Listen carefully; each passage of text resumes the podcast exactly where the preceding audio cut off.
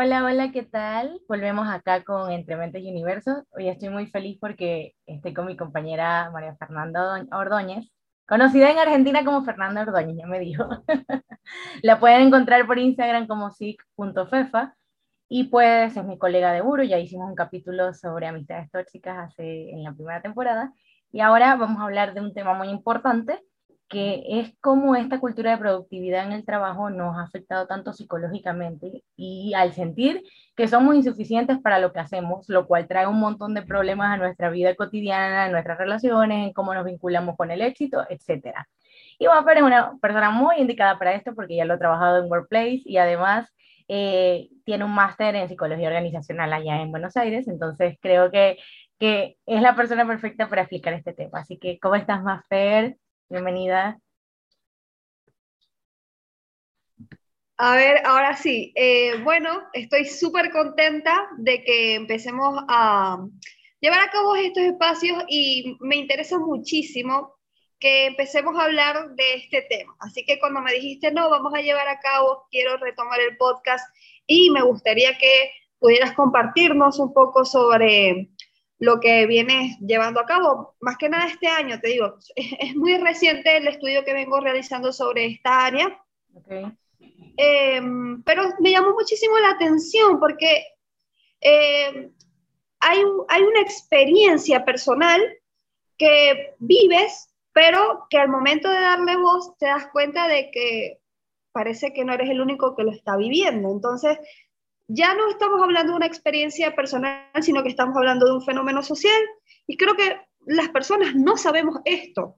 Creemos que hay una falla en nosotros, creemos que hay algo mal en nosotros, que estamos hasta, de, por decirlo de una manera metafórica, rotos o que hay algo que hace que no funcionemos bien y realmente eh, cuando te das cuenta que muchas son, somos las personas que estamos experimentando esto de una manera tan aislada, de verdad nace una cuestión, nace una pregunta y es, ¿realmente hay algo mal en mí? O sea, ¿genuinamente está pasando esto en mí o, o es algo externo que me está invitando o me está estimulando a desarrollar esta creencia. No sé si me, me vas llevando ahí la línea. Totalmente. de hecho, te iba a decir que cuando hice la encuesta en el Instagram de Entre Mentes y Universo, la mayoría de la gente se interesó por este tema. Fueron, fue el más votado y creo que es justo lo que tú dices.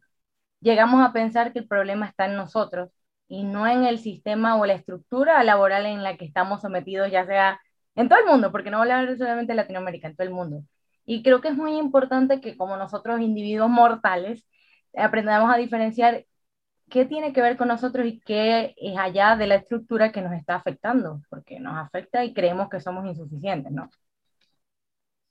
Sí, y es que también esa estructura, ya igual vamos a ir hablando un poco más a profundidad de eso, esa estructura cada vez eh, está mayormente hecha o se está muy bien trabajada para que uno pueda genuinamente sentir la falta.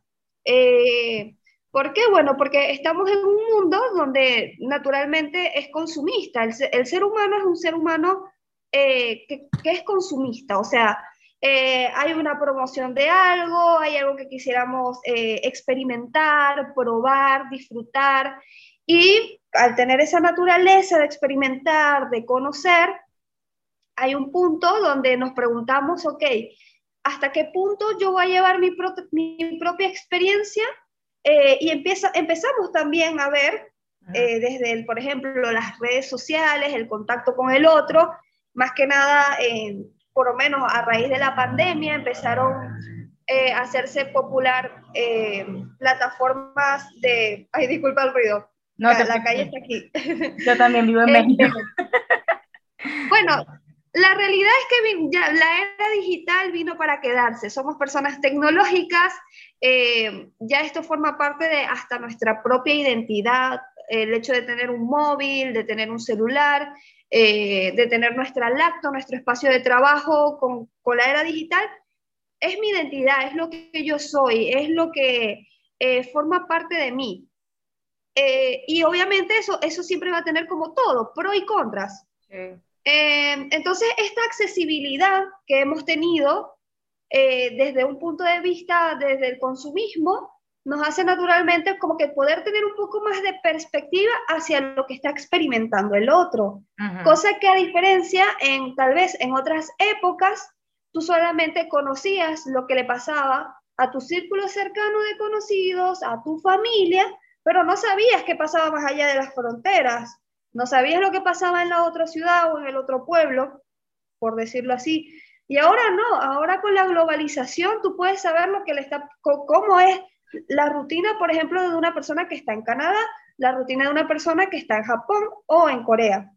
Eh, la globalización nos ha permitido conectar de una manera increíble, pero al mismo tiempo tenemos esta gran paradoja que es el desconectar. ¿Por qué? Uh, eh, porque existe la naturaleza de que nosotros por ahora decidimos o tenemos poder de decisión sobre lo que queremos mostrar. Es como mm. si nos, cada uno tuviera su propio canal de televisión. Sí, tú eres el protagonista de tu vida dentro de las redes sociales, tú quieres mostrar tu papel protagónico de la mejor manera, ¿no?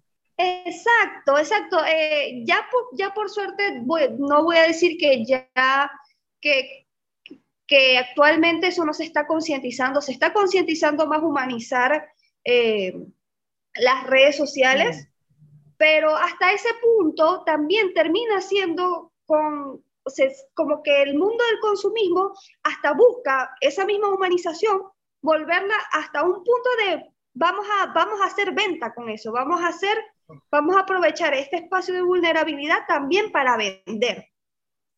Eh, ¿Por qué? Porque el mundo, en este, en, en este mundo de la globalización también existe esta otra cara de la moneda, que es muy natural, que es, bueno, la, naturaleza del comercio, la naturaleza de, poder aprovechar este medio para tú vender un servicio, tú vender lo que tú necesitas eh, facilitar. Porque bueno, porque eso es una de las razones que hacen mover al mundo hoy día, no podemos, ser, no podemos ignorar eso. Sí, pero es, es curioso porque justo a mí me parece que las redes sociales más que sociales, se han vuelto un espacio de trabajo totalmente importante, ¿no? Porque hoy en día no puedes vivir sin una publicidad, hoy en día no, no puedes vivir, ahora hasta el mismo TikTok tiene todo este algoritmo que te muestra publicidad cada rato que antes no lo tenía. Instagram tiene como que su propia plataforma para el trabajo. Y ahora que lo mencionas me parece muy interesante porque justo somos los primeros en experimentar cómo esta era laboral del comercio se ha expandido por todos lados y podemos ver cómo, cómo es la vida laboral de, no sé, de alguien en Estados Unidos, de alguien en España, de alguien en Venezuela, y decimos como, ok, aquí hay un punto de comparación para nosotros, ¿no? Sí, me gustó mucho esa perspectiva que dijiste porque también creo que nosotros ahora estamos formando parte de una era o somos un grupo un grupo de personas significativo que ha podido ver el antes y el después. A pesar de que nosotros desde muy pequeños vimos ese antes, tal vez no lo vemos, tal vez para nosotros no es tan fuerte como una persona que ya tiene, por ejemplo, 50 años, como nuestros padres, que ellos sí te van a decir, bueno, la, una buena parte de mi vida yo no tuve tecnología y ahora es mi día a día. En cambio, nosotros diríamos, bueno, nosotros hemos visto estos últimos 20 años que ha sido nada más y nada menos que los años de maduración de, de nosotros como seres humanos, la infancia, la adolescencia y la adultez temprana, todo lo que ha sido el desarrollo de la tecnología en, una alta potencialidad. Claro. Eh, nosotros hemos sido como los ratoncitos eh, del experimento, porque estamos, estamos constantemente siendo estimulados y estamos constantemente siendo ese experimento de ver, bueno, por dónde podemos hacer eh, que de verdad haya más más estrategias de globalización, más estrategia de, venta, más estrategia de determinada causa. Eh, y, esto es algo que es único en, lo que es la, historia moderna de los seres humanos, porque quien quita de aquí a, hasta ni diría 100 años, de aquí a 50 años, ya las personas que nacen ahora nacen con una alta tecnología ¿no? está muy normalizada. Entonces nosotros somos de ese grupo de personas que dicen cuando yo nací jamás que era una tablet, que era un teléfono móvil, jamás. ¿Qué hace online? ¿Qué es eso? Trabajo eh, home office, ¿qué es eso? Home office, ¿qué es eso? Y aún así, aún así lo experimentamos desde muy jóvenes. O sea, aún así estuvimos expuestos desde muy jóvenes. Y todavía para nosotros ese salto sigue siendo significativo. Ya después, cuando, cuando la generación de, de los que están naciendo ahora va a ser otra era diferente, pero no podemos dudar que hemos formado parte de esa transición. Y al formar parte de una transición, vea, tenemos que entender que hay muchos procesos, como te mencioné, de experimentación. Hay muchos procesos donde eh, hay mucho eh, prueba y error, prueba y error. Y en eso, bueno, lamentablemente eh, hemos caído en la actualidad en lo que es este sentimiento de la falta. ¿A qué quiero llegar con esto? Que bueno, como tenemos más acceso a ver la vida del otro y a ver lo que el otro nos quiere mostrar, por naturaleza humana, no es que hay algo mal en ti, no es que tú, tú, tú viniste con un problema mental o que tienes una situación y que, y que bueno, lamentablemente estás determinado a sentirte fracasado. No, es que eh, hay una naturaleza y hay un objetivo en, en, estos medios de que, bueno, uno pueda ver lo que el otro quiere mostrar. Es, es un efecto cadena. Es natural que cuando tú empiezas a ver eh, el, el, estilo de vida de otro y empiezas a ver, por ejemplo, cosas que para ti en este momento son inalcanzables, existe un deseo, existe un, un, deseo de, que, quererlo tener, de quererlo experimentar, de quererlo vivir. Y más si tú ves a la persona sonriendo, feliz, y este, pintándote esa imagen de bienestar y de tranquilidad. laboral, ¿no? Y una pregunta más fuerte. O sea, en ese caso, como que cuando uno tiene esa referencia, que es de esta época, como el decir, bueno, ya veo que se están haciendo estas cosas en mi área de trabajo y, esto, y mucha gente está logrando este tipo de cosas. ¿Tú crees que eso motiva más allá a nosotros a escoger ese deseo o más bien nos hace sentir que no estamos haciendo lo suficiente? Porque esa es mi duda. Yo desde que estoy en la era digital y laboral, puedo compararme mucho con lo que estoy viendo afuera y digo, ay, pero si salieron un montón de máster de psicología, ay, pero si salieron un millón de plataformas de terapia, ah, pero mira lo que están haciendo las personas en comunidades, entonces digo, wow, entonces, ¿qué estoy haciendo yo al respecto? Porque no estoy haciendo ninguna de esas. Obviamente, cada quien tiene como su propio camino laboral, pero en este caso, ¿tú crees que sea algo más que aporte más a tu motivación o al contrario? ¿Cómo lo ves? Ok, yo creo que la primera perspectiva, que es la que tú estás sintiendo, esa es como la, la parte eh, visual del iceberg, lo que nosotros podemos ver. ¿Por qué? Porque es una opinión. Cuando nosotros establecemos una opinión es porque vemos algo, tenemos el primer estímulo y es lo primero que a nosotros nos da por desarrollar. Bueno, esta persona está teniendo éxito porque está llevando a cabo el máster. Esta persona está teniendo éxito porque está en determinada compañía que es increíble o porque nos muestra X beneficios que está obteniendo. Pero nosotros, por más que queramos, eh, eh, ¿cómo decir?, resumir esa, ese éxito en un posteo, porque a veces pasa que entras a LinkedIn y ves a la persona, bueno, estoy trabajando desde Hawái y, y, este es mi espacio de trabajo y esto es todo lo que yo, o sea, la felicidad está aquí y es como, está un poco, es, difícil. ¿Cómo? Y está un poco sesgado también, esa posición como, claro, maravillosa nosotros, eh, o sea, trata de verlo desde, desde la manera más lógica y hasta te diría como que saliéndote un poco de la escena. Estás viendo una foto, estás viendo una foto. O sea, una foto es la captación de una imagen de un determinado segundo, porque es que ni siquiera es, ni siquiera van a ser unos minutos, es, es un segundo si es una foto. Y si es un video, no, seguro no vas a estar sentado más de 10 minutos viendo el video de alguien, al, menos que, bueno, tenga, lo hagas por entretenimiento. Y aún así, es una parte de su vida. No podemos eh, opinar o no podemos de una vez decir que esta persona está teniendo éxito simplemente porque posteó una foto diciendo que es exitoso. O sea, no te digo que no sea un indicador de éxito, puede ser un indicador importante de éxito, pero no podemos basar y decir que todo el peso del éxito está en la demostración de esa fotografía o en la demostración de, ese, de, alcanzar e, ese puesto de trabajo o de tener ese determinado beneficio. ¿Por qué? Porque eh, la vida es muy cambiante, siempre nos estamos moviendo, nada se queda en el momento. Y eso es una de las cosas que nos quiere vender las redes sociales, que nosotros nos quedamos con esa imagen de la persona que estuvo sonriendo hace en la última publicación, pero esa persona después de que tomó la fotografía, su vida continuó.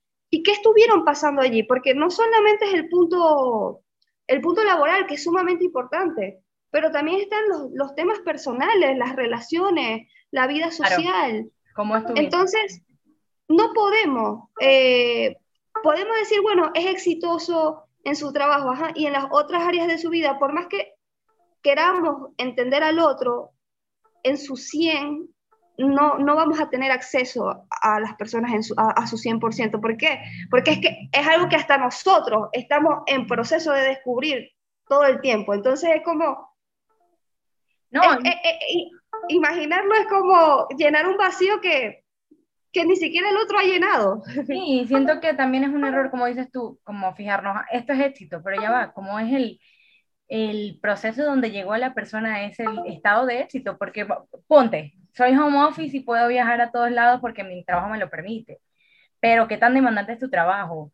¿Qué tanto tiempo le dedicas? ¿Qué realmente hay de realidad en esa continuidad o rutina laboral? Porque no todo es color de rosa, al final del día el trabajo es trabajo, el trabajo demanda, no todos los días de trabajo son bonitos, ni buenos, ni excelentes, pero la gente a veces como que se basa en el estereotipo de si es home office, entonces vas a ser súper feliz y no vas a tener que amarrarte una rutina. O el típico yo soy mi propio jefe. Creo que todas las características laborales tienen una función muy importante en nosotros y, de alguna manera nos crean esa idea de rutina y recompensa logro, ¿no? O sea, yo cumplo esta rutina para tener una recompensa, ya sea dinero, éxito, bonificación o lo que sea.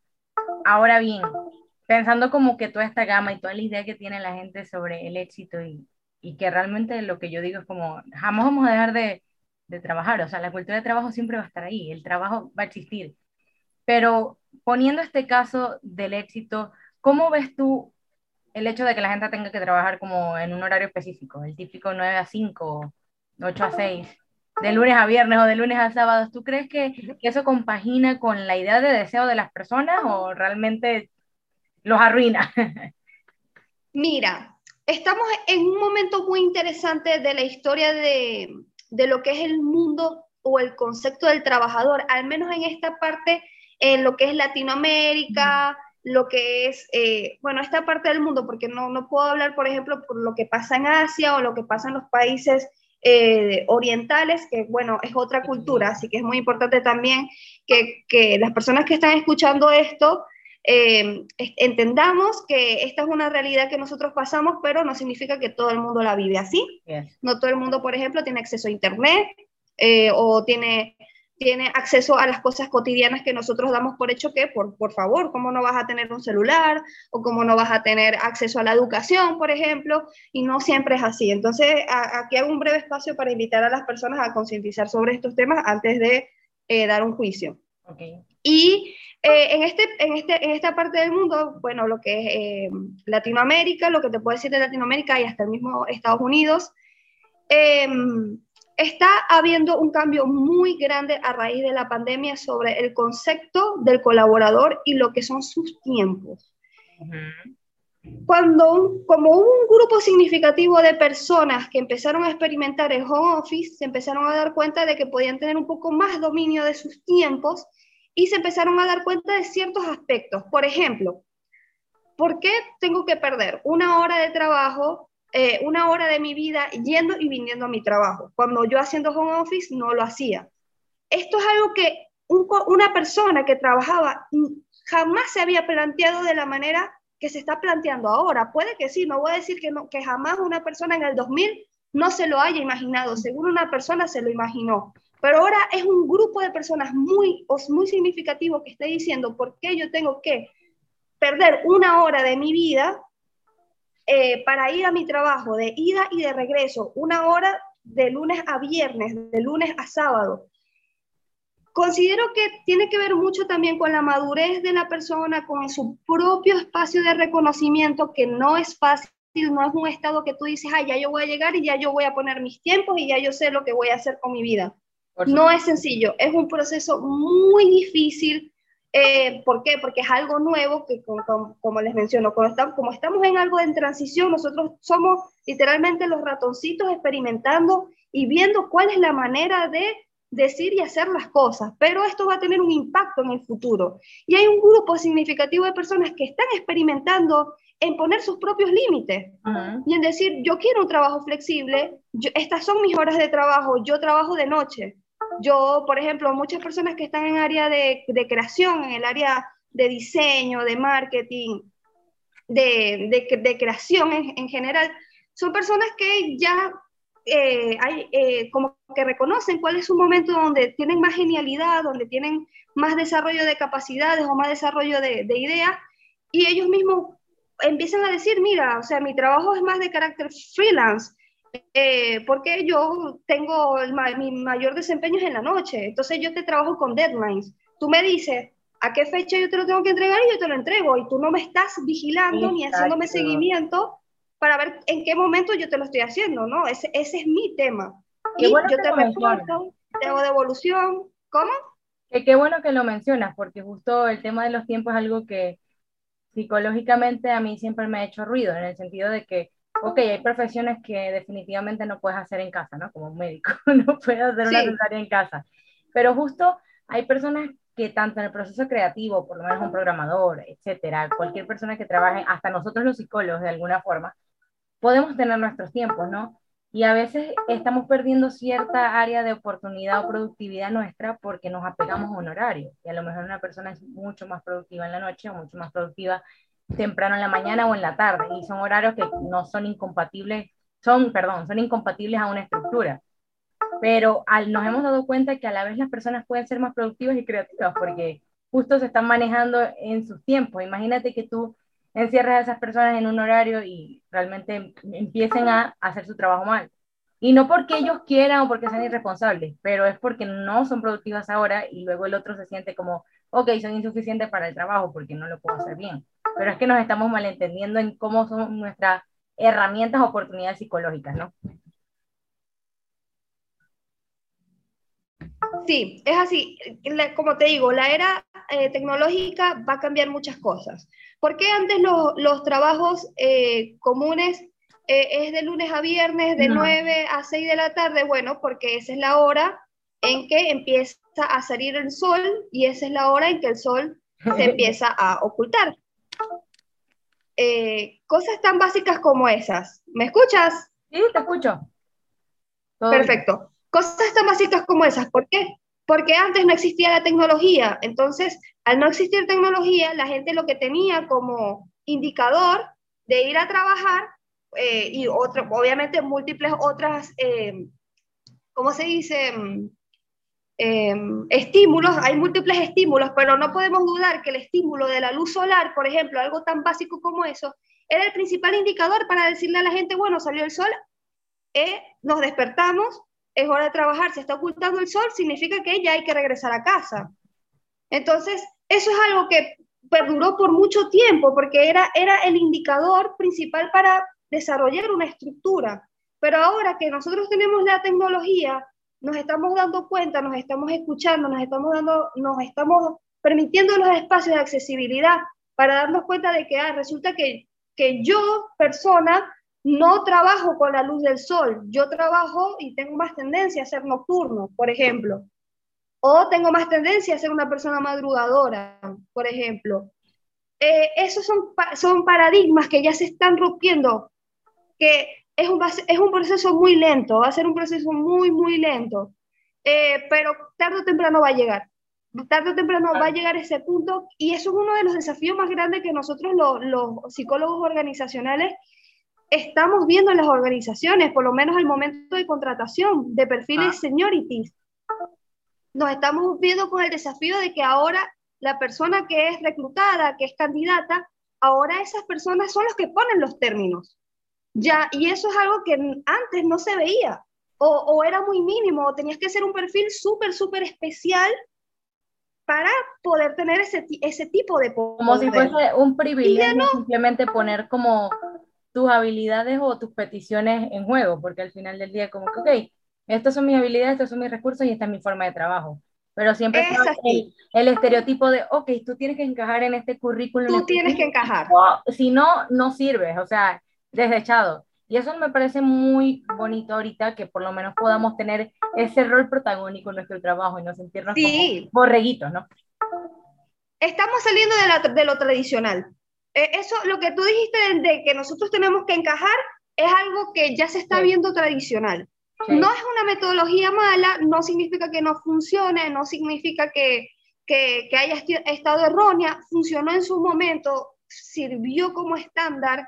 Hay personas que funcionan así y, y, de hecho lo necesitan para funcionar, pero ahora nosotros no podemos ignorar a otro grupo de personas que simplemente no mm, claro. está haciendo voz y se está diciendo yo no yo no me adapto a este punto y más bien yo requiero esto.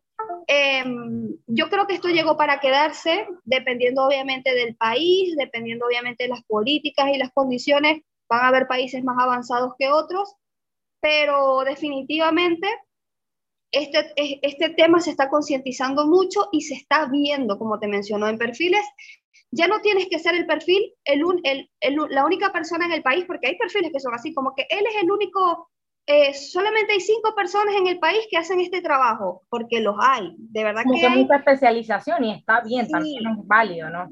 Hay perfiles que son tan particulares que de verdad son, se pueden contar con los dedos de las manos.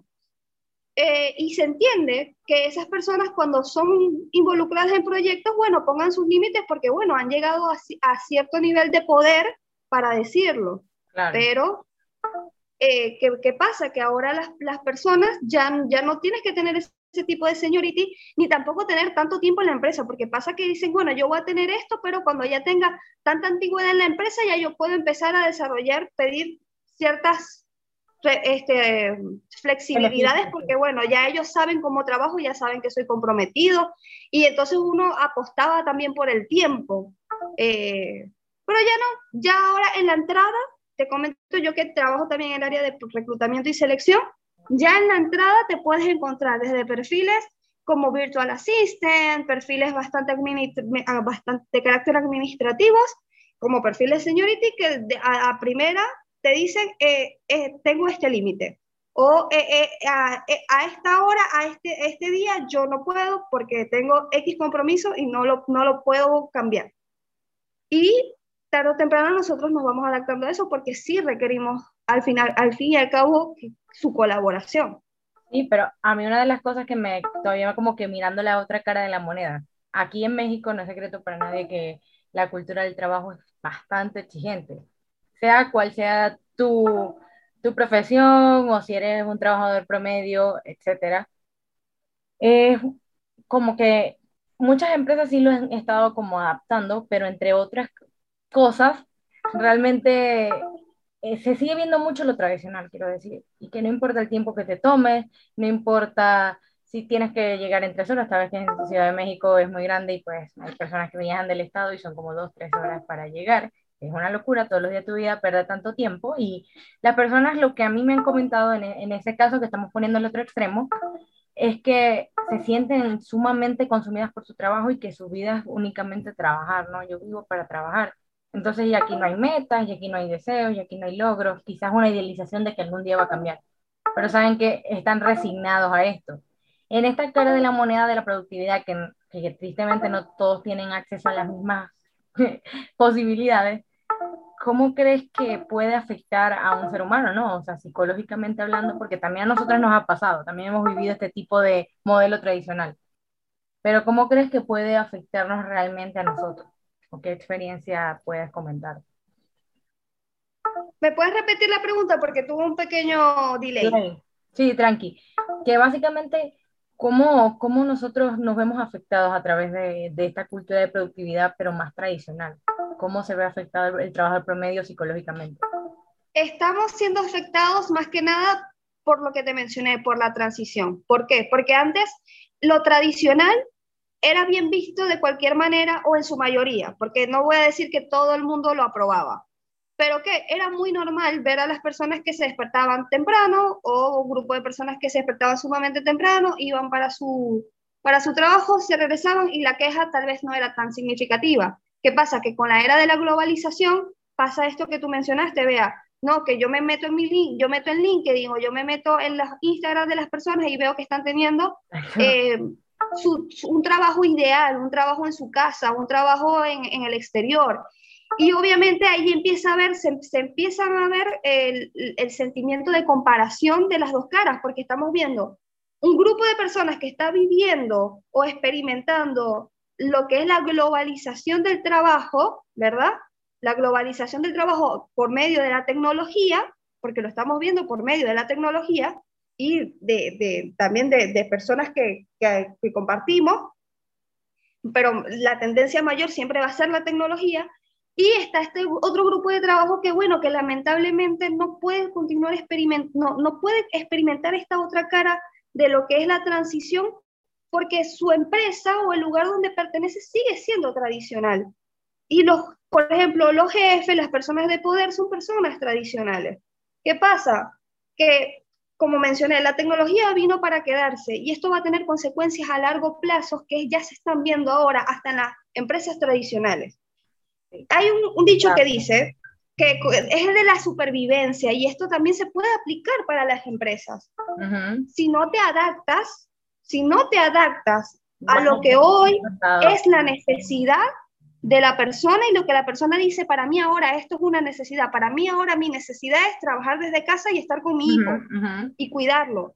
Para mí ahora mi necesidad es estar más presente en mi cuidado mental y mi cuidado, mi cuidado físico es una transición, eh, pero, cuando las, cuando, pero como esto es algo que se está promoviendo y se está, por suerte, buscando viralizar, buscando conectar, buscando que se lleve a cabo, eh, lamentable, o sea, va a llegar un momento en que la empresa tradicional sí o sí va a tener que empezar a tomar medidas. Tal vez no rápido, tal vez no de la, de, de la manera, de la manera, va a ser de la manera exploratoria, viendo, pero está pasando. Estás viendo empresas súper tradicionales abriéndose TikToks, porque es que tienen que abrirse TikTok para hacerse publicidad. Está pasando. Y el punto de estas empresas es que más, como que este tema de adaptación y también te das cuenta que tu trabajador no está rindiendo realmente o que no se están cumpliendo objetivos. Y más es porque, porque es un tema psicológico, de que la persona no está teniendo un bienestar en el trabajo, no está teniendo un beneficio, no está teniendo estimulación para su creatividad. Y justo te hacía esta, esta pregunta y me parece muy bueno, ojalá que en un futuro todas las empresas se adapten a este tipo de formas y seamos nosotros los que tengamos ese rol protagónico, ¿no? Ese rol de decidir qué es lo mejor para nosotros. Obviamente siempre nos vamos a adaptar a cierta cultura laboral, laboral o estructura, pero creo que nos podríamos evitar demasiado temática, pues demasiados problemas psicológicos, eh, hablando ya más, más en el nicho, ¿no? Por ejemplo, ya no viviríamos con, con este tema de ansiedad de de los tiempos del trabajo, de que no se adaptan a mis tiempos, de que yo tengo que funcionar. También esta eterna comparativa, ¿no? De sentirme insuficiente y esto afecta a mi autoestima y que mi autoestima afecte a mi nivel emocional y se convierta en una depresión y ya yo no quiera trabajar y no saber nada de productividad, ¿no? Sí. O sea, nos podríamos ahorrar tantas consecuencias que me imagino que todos hemos vivido en trabajos que no son ese ideal que vemos en las redes sociales, ¿no? Sí, te, diría, no, no sé si, si huiríamos de eso, porque eso forma parte de lo que es de por sí la naturaleza humana, desarrollar determinadas emociones y sensaciones. Eso es lo que también de alguna manera nos hace ser quienes somos, eh, no, no, no, nos determinan, pero sí nos hacen experimentar y tener contacto con lo que es la vida en general eh, no diría que van a desaparecer, diría que van a evolucionar. Como en su momento la ansiedad y el miedo era causada por un león, porque lo teníamos enfrente y teníamos que salir a correr, porque si no el león nos comía. Uh -huh. eh, eh, ese, esa, esa, idea del león, que es como algo demasiado lejano, que tú dices, pero eso era para los inicios de la humanidad. Bueno, eh, en algún momento esta perspectiva de lo tradicional también se va a ver, se va a ver visto así, de lejos. Va a decir, ay, antes esto pasaba, y tú vas a decir, eh, no, o sea, es natural que haya pasado así, pero ahora me está pasando de esta otra manera. Creo que le vamos a dar eh, entrada a otra manera de experimentar las cosas, eh, a otra manera de abordar las cosas y lo más importante que es lo, a lo que nosotros siempre vamos a, nosotros como especialistas de la salud, como psicólogos y eh, doctores, eh, siempre vamos a promover, bueno, buscar siempre, siempre la concientización del autocuidado, del el seguimiento a lo que uno siente, a lo que uno percibe, porque eh, mira, e, esa, esa sensación de bienestar y satisfacción es un momento, es, es, algo que, que, puedes vivir cuando nace un hijo, cuando tienes un perrito en tu cumpleaños, o porque simplemente salió el sol y sentiste que el sol te besó la cara y estabas contento. Pero como vives cosas positivas, también vas a vivir cosas negativas y no está mal, no está pasando algo mal contigo. Lo que sí tenemos que aprender como seres humanos es a entender que nosotros experimentamos de esta manera, que nosotros conectamos con el, con el mundo exterior de esta manera, sintiendo cosas intensas y a veces, a veces hasta no sintiendo, y que bueno, buscar concientizar y entender cómo funcionamos, porque si algo nos caracteriza también los seres humanos es que cada uno se siente único, no hay dos iguales por más que sean gemelos y a meses. Entonces es invitar siempre a las personas a buscar el apoyo, la contención, la ayuda de los profesionales para que la percepción de lo que ellos experimentan sea más llevadero. Y si tienen algún, por ejemplo, alguna patología psicológica por algo que pasó, un evento traumático o porque es genético, porque nada, tuviste que nacer con eso y, y, forma parte de lo que, con lo que experimentas día a día, también manejarlo, o sea, es algo que que por eso existe, la, por eso existe la, el mundo de la salud, por eso existen eh, eh, estas profesiones, porque buscamos, o sea, se, se, está buscando que la persona ya no, no espere llegar al punto de quiebre para buscar ayuda. Tú puedes sentirte muy bien y buscar ayuda con el objetivo de continuar sintiéndote bien, o con el objetivo de, de conocerte, o sea, o sea, de entender por qué funcionas como funcionas. Entonces,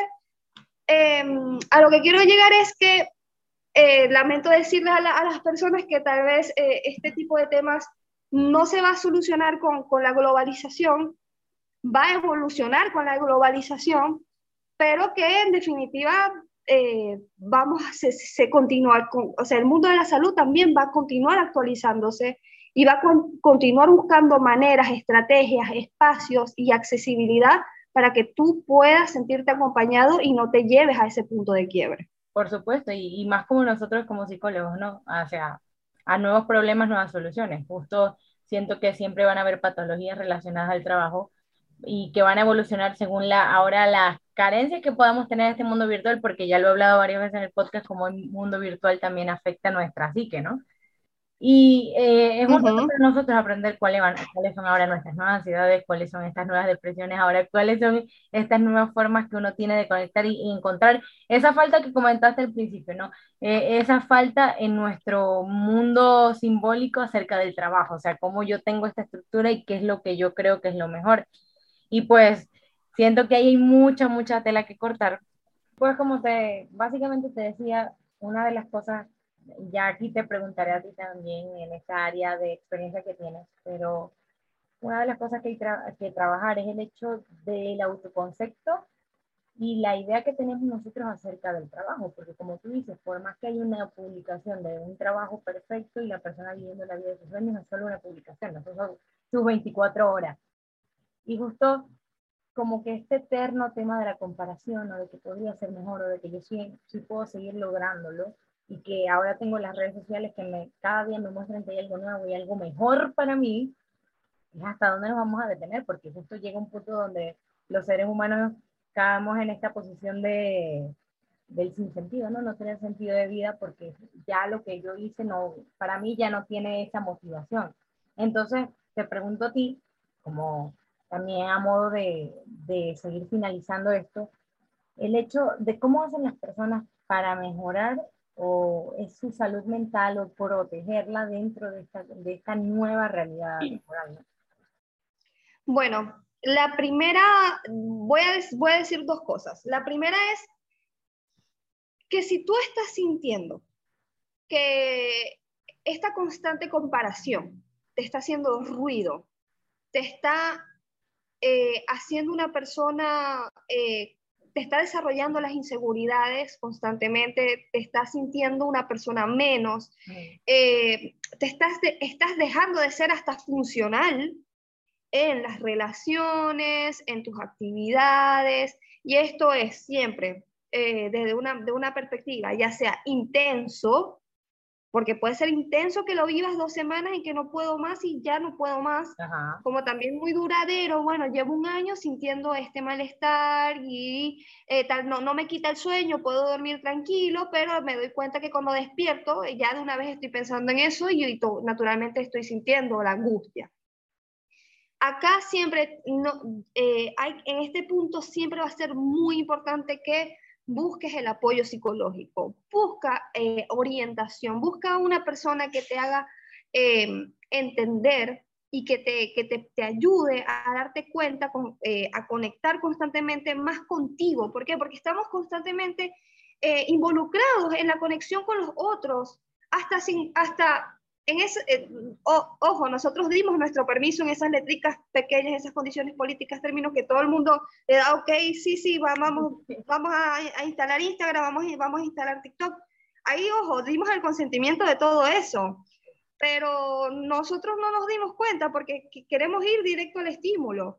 Entonces, hay momentos hasta que, que nosotros ni siquiera, nos, no, ni siquiera estamos... Eh, terminando de, despertar, terminando de, empezar el día cuando ya estamos involucrados en los estímulos externos.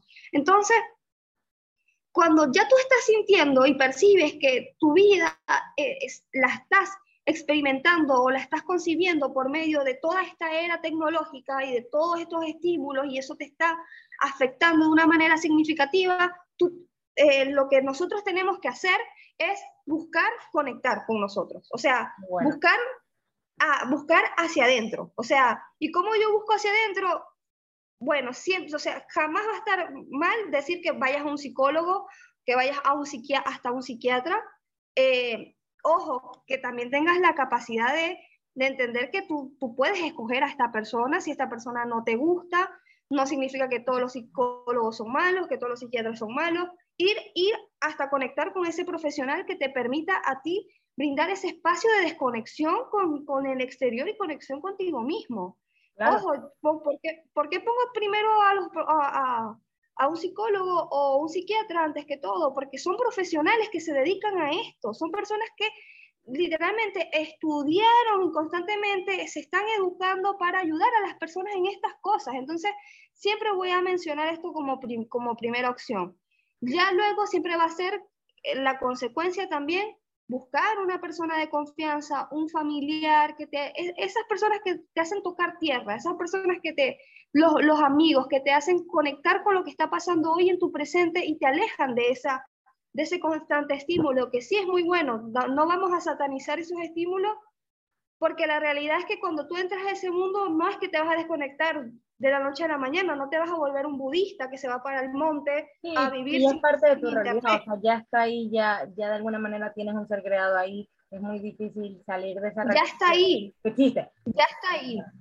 Eh, entonces ahora lo que tenemos que hacer es cómo yo puedo ahora vivir con esta, con esta realidad donde constantemente tengo estímulos, constantemente estoy viendo esta vida, necesito que eh, me conecten a tierra y me hagan eh, entender que eso es una perspectiva de millones de perspectivas que hay.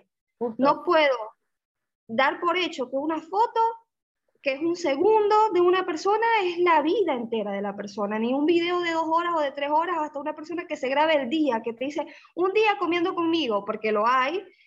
No podemos decir que esa es la, la, comida que esa persona se pasó los últimos 20 años comiendo y los próximos 20 años que va a seguir comiendo eso. No podemos dar por hecho eso. Me encanta esa perspectiva. Me encanta porque te hace tocar tierra ante lo que son las redes sociales. Dos cosas que me gustaron mucho de, de lo que me comentaste ahorita, el hecho que te hace tener tu propio espacio, ¿no? Porque justo no te vas a ir de las redes. Para mí, como que el tema de redes, eh, todo lo que tiene que ver con tecnología, es parte de nosotros, pero no, no es el todo, no es todo lo que existe. Y básicamente sí podemos tener contacto con esto porque nos ayuda y nos beneficia de una manera, pero siempre volver a nuestro centro, igual con, la, con el trabajo, sea cual sea tu trabajo. Justo, no importa cuánto tiempo o cuánto le dediques o qué tanto te guste trabajar, tipo, soy super workaholic, ¿no? Siempre tener un espacio para ti que sea sumamente ocioso. Yo siempre lo digo, El ocio no está mal, es la cantidad que le dedicas a ese ocio, ¿no? Tú necesitas ese ocio si sea una o dos horas o tres horas de tu vida. Mi serie, mi música, mi podcast, cualquier cosa que te guste hacer que no tenga un tema de productividad agregado, porque tú necesitas ese espacio para que tu mente respire, tu cuerpo respire y no sea solamente el trabajo, el trabajo, el trabajo. Y sí. el tema de el trabajo es solamente una parte de Beatriz, una parte de María Fernanda, y no la define. Mis estudios tampoco, eh, lo que como, realmente esas cosas no te definen. Cuando tú te das cuenta que son solo parte de tu vida y no es el, a lo que hay que dedicarle a la vida hasta morir, cambia mucho tu percepción porque te das cuenta que es algo temporal, vamos a estar claros, el trabajo tiene su dinámica temporal. Sumamente. Entonces, Dijiste algo súper importante, que es eso, lo temporal, que es como tú puedes estar hoy teniendo el mejor trabajo, pero puede ser que esa empresa de, de repente quiebre por la situación económica y ya no tienes ese trabajo. Y mm, como tú mencionaste, o sea, si algo es, real en esta vida es que nada es permanente. Eso forma parte de, nuestra naturaleza.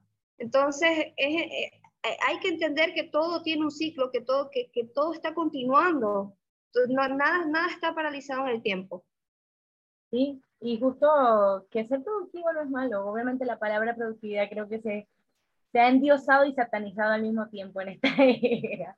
Porque realmente nos gusta ser productivos porque nos alimenta nuestra autoestima y nuestras capacidades personales. Yo me siento valioso si hago ciertas cosas, pero ojo, ese valioso no tiene que ser simplemente condición de ser productivo.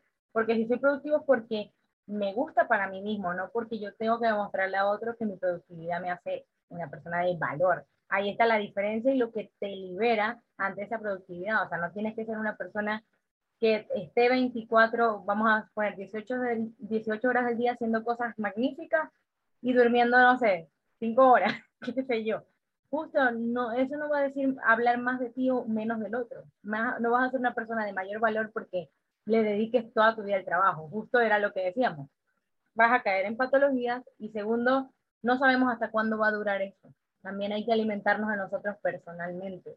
Y justo que la productividad lo veamos como nuestra arma para ser mejores para nosotros mismos, que yo me pueda sentir, wow, estoy mm. siendo la versión que yo quiero hacer, no todos los días la voy a hacer, pero por lo menos estoy trabajando en eso. Quiero verlo así, ¿no? Sí. Eh, y algo que es muy, es muy elemental que en lo que tú misma mencionaste. Nosotros no podemos hablar de productividad si estamos teniendo estas otras carencias, por ejemplo, lo que es el sueño, la tranquilidad, eh, no podemos, no podemos, porque, porque, porque cuando nosotros hablamos de productividad, hablamos de una persona que está mayor del 70% de lo, de lo que es su potencialidad. No vamos a decir que siempre el 100 porque, bueno, somos seres humanos, seamos, vamos a ser honestos, o sea, es, eh, eh, hormonalmente a veces no podemos dar el 100 porque estamos en nuestros días, las mujeres, los hombres también tienen sus procesos hormonales, pero en fin, el concepto de productividad es sentir que estamos haciendo las cosas bien y que, y que eh, estamos dando un buen rendimiento, estamos logrando el objetivo planteado y en caso que no lo estemos logrando, estamos analizando posibilidades para lograrlo y no nos quedamos estancados con eso. Pero ¿qué pasa? Que si yo, si yo me dedico 100% a vivir la productividad y no le doy espacio al entretenimiento, al descanso, al disfrute de cosas que no van relacionadas a eso, si yo, y yo hago 100% productividad, ya yo no estoy siendo productivo, porque va a haber un punto de quiebre. ¿Por qué? Porque si tú dejas de dormir, tu juicio, y eso, y yo no lo, no lo estoy diciendo porque me dio la gana de decirlo, está científicamente comprobado. Tu juicio se va a alterar.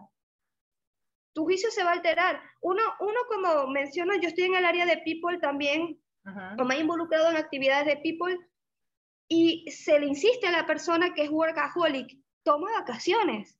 Tienes que tomar vacaciones. No es por capricho, no es porque eh, no, queremos, no queremos verte por una semana. No, o sea, no, no son ninguna de esas cosas. Es que si nosotros necesitamos que tú estés bien, por ejemplo, que por, puede pasar que en un cierre, en una situación súper compleja, si pasaste un año trabajando sin tomarte vacaciones, la probabilidad de que tú te quiebres y desaparezcas porque te enfermaste del estómago, porque te, te dio eh, a un dolor de cabeza súper intenso que no pudiste controlar.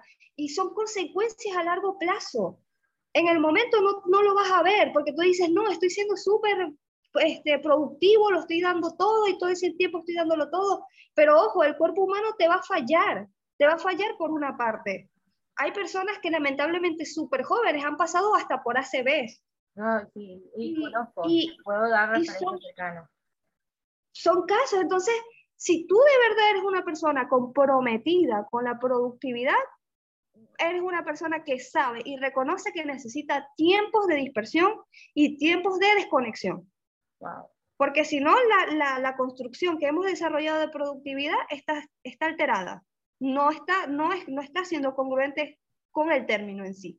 No, y es importante que las empresas y nosotros mismos lo tengamos muy claro, porque tengo, por ejemplo, el caso de un amigo que me contó que estuvo un año trabajando sin parar de manera intensa, más horas de las que son aceptadas, como, que, como decir, legalmente en un trabajo.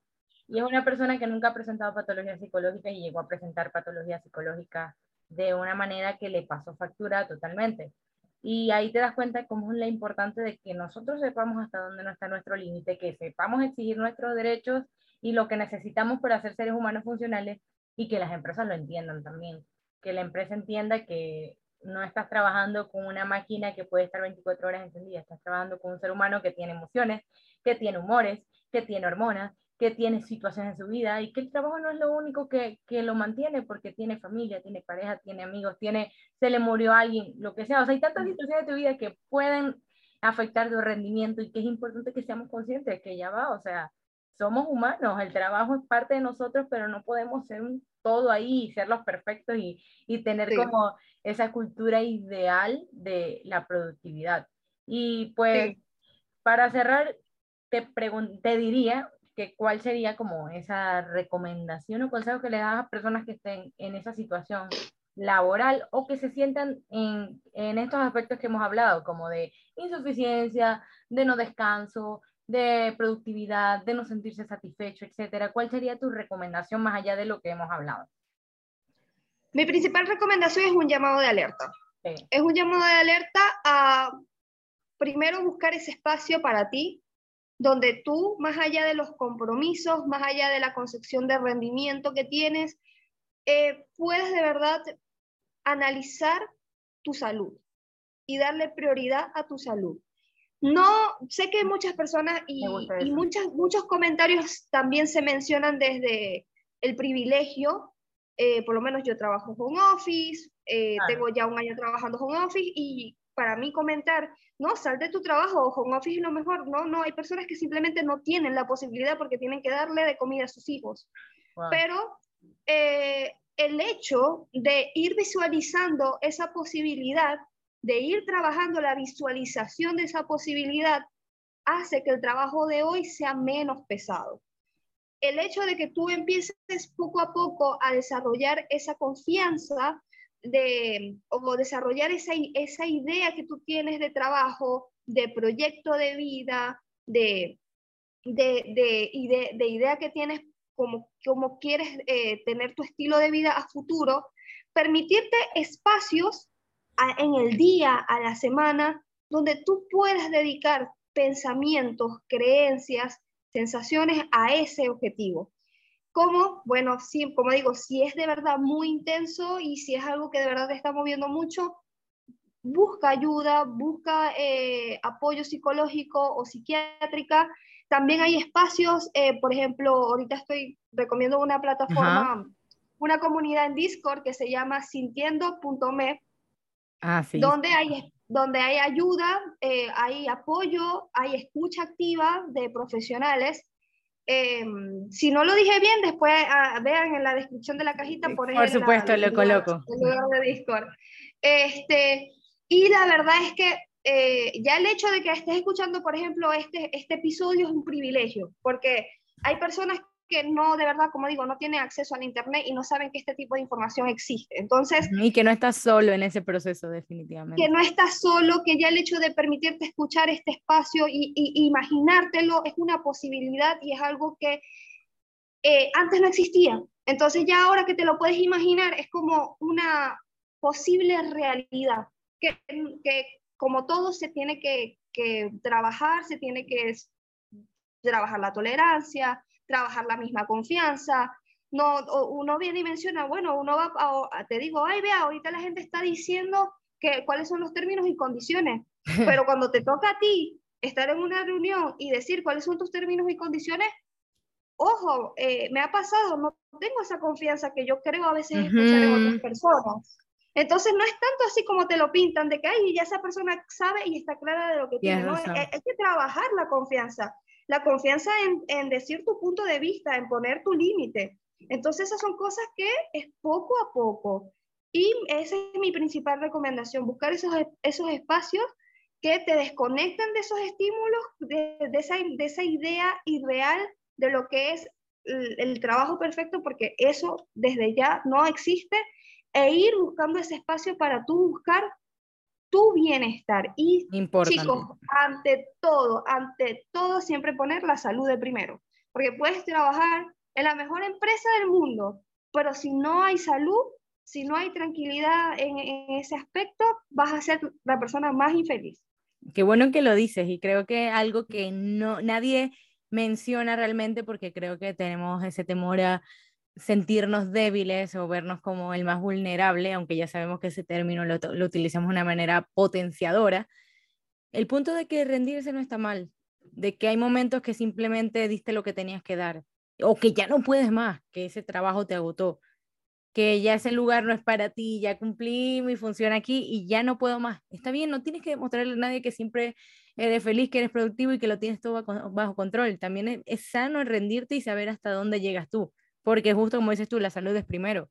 Y este, como dicen estas red flags, aparecen desde hace mucho tiempo y tú eres el que decide si sigo hasta desgastarme y dejar mi vida por un trabajo o simplemente me voy porque la vida va a continuar, no te vas a morir, sí, van a haber otros problemas y situaciones, pero todo, todo este tipo de cosas son temporales y tú puedes también buscar alternativas, no vivimos en una sola opción o como esa falsa creencia de que o es A o es B, ¿no?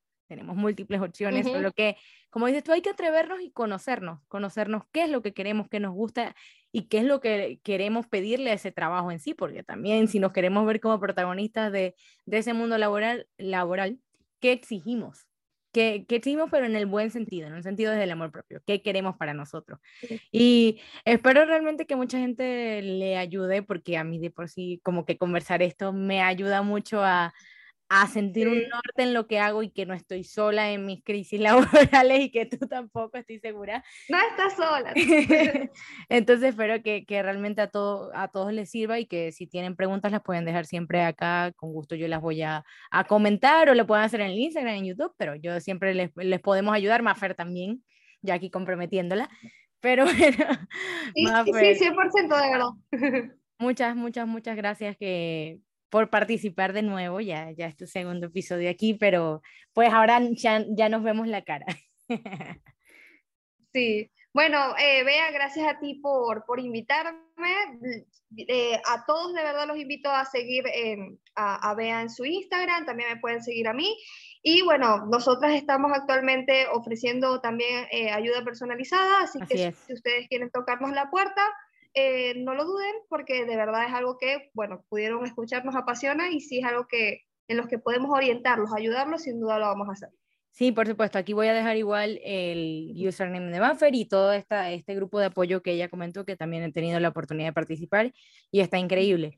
Igualmente, para los que no saben, yo también doy terapia psicológica a través de la plataforma online, entonces podemos trabajar estos temas sin problemas porque créanme que son muchos los que llegan con esta temática terapia, así que no están solos. Y pues gracias, un gusto poder eh, participar con ustedes el día de hoy y espero que lo disfruten mucho y, y que le den mucho like y amor a, a, este podcast. Así que los veo en la próxima edición. Bye. Hasta luego. Uh.